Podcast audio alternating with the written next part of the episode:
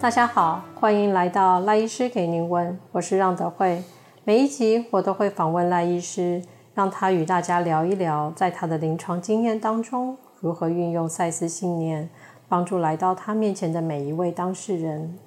每周一的早上，我和赖医师会在中央五街的空间，希望借由每一次的谈话，让正在收听的你可以更加认识自己，与自己靠近。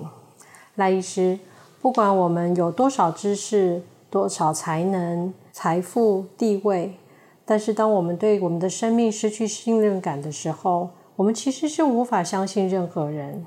然而，在这个文明世界当中，我们几乎建立在不信任之上。当社会的制度越趋近完美，生活在这个制度下的人们，其实心灵是越来越扭曲的。赖医师，我想请问您对生命的信任有什么看法？嗯，信任生命这个真的是一个很有意义的题目，因为线下社会是真正的对于生命保持着担忧和疑惑的世界，尤其是越理性、越懂得规划未来的人，越能够体会出未来的不确定性。那也就是所谓的风险，信任生命，恰恰确实要反其道而行了，将理性与知觉都带上，然后放下心向前走。然而，这样子的改变，有时候对于我们来说是很困难的，因为这里没有一个可以推断出来的美好未来，或是风平浪静的前程，有的只有信心。可是，恰恰是如此的艰难，才让我们能够体会出信心的内涵。所以，请问赖医师，我们的人生当中常常会遇到低潮或是非常黑暗的时候，所以在那个时候，我们该如何产生信心？我们该如何信任我们的生命？嗯，我曾经在人生有一段我觉得是至暗时刻的时候，将所谓凭借信心。的生活，形容成为如同跳崖一般的行为，其实那样子说也没有其他的意思，也不过就只是机关算尽之后，最后才回来面对自己最终没有能力决定什么，未来根本就不掌握在我的手上，下一步除了一跃而下，也只剩不断的内卷，不断的煎熬。我当时。是真的受不了了，于是我下定了决心，要重新的过活我的人生，要有一个全新的人生。我在大学曾经修一门课，至今仍然感觉很有意义，叫做政治经济学。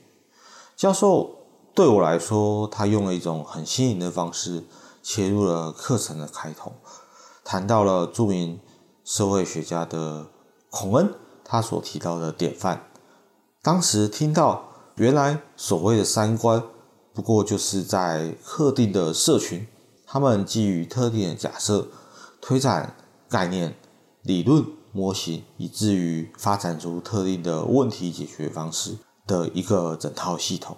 当时听到这些东西了以后，我的心灵其实，呃，整个翻转了过来，一切我在所谓最高学府。遭遇的困窘和虚假的融入，在这样子的推导之后呢，都显得格外的荒谬。因为从头到尾，我根本就不知道我属于谁，不知道我属于哪一个团体，以至于我可以自称说我仓皇奔走于荒野之上，却无处可去。主要原因，原来是我在之前特辑提过的，我从国二。十四岁开始下定决心，用全身心，也就是全部的体力、全部的心，呃，心情，那全身心的投入去奋斗，去追寻我从这个社会内化来的目标。结果却是可以顺利的一路向上，过关斩将。可是最终还是在一阶一阶的挑战当中，在优胜劣败中。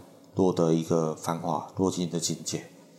其实孔恩的典范转移是在我们现有累积的建设跟建筑上面，我们必须打掉来重练。其实这需要非常大的一个信任。然而，很多时候我们会害怕改变，因为我不知道改变过后，然后会不会变得更好，那是对未来的不确定。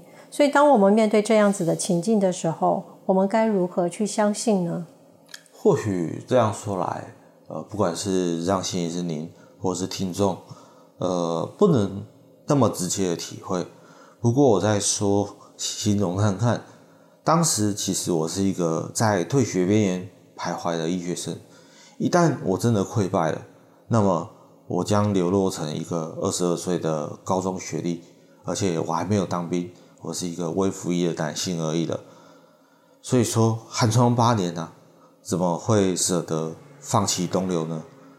可是就是知道，甚至是觉悟了，再继续压榨自己，再继续把每一分每一秒。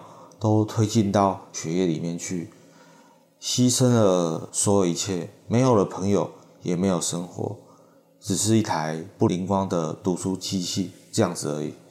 这个社会所暗示的那种机械性的奋斗之后累积成长，换取功勋功成名就，顿时我看到了，它成了明摆着的谎言。生命展现它的无常，赤裸的，其实直指的就是那个问题：你是否能够放下理性的拘束呢？不要再机关算尽，顺势而行呢？试试看吧。Follow your heart and bring your brain，不是 Follow your brain and bring your heart。是的，这个顺序很重要。我们需要向前走，顺着心心意向前走。其实，信任生命，生命信任，明天有理由，有需要理由吗？今天的存在，不就已经是这个宇宙或说一切万有给我们的铁证了吗？欢迎您啊、在听今天这一集的时候，多思索几次：生命的信任真的需要理由吗？嗯，谢谢您今天的收听。所以，我们谈到生命的信任，其实我们要信任每一个来到我们面前的人，信任每一件发生的事情，信任这一切的情况都有它的意义。我们今天谢谢赖医师的分享，赖医师给您问，我们下一期再跟你一起探索身心灵。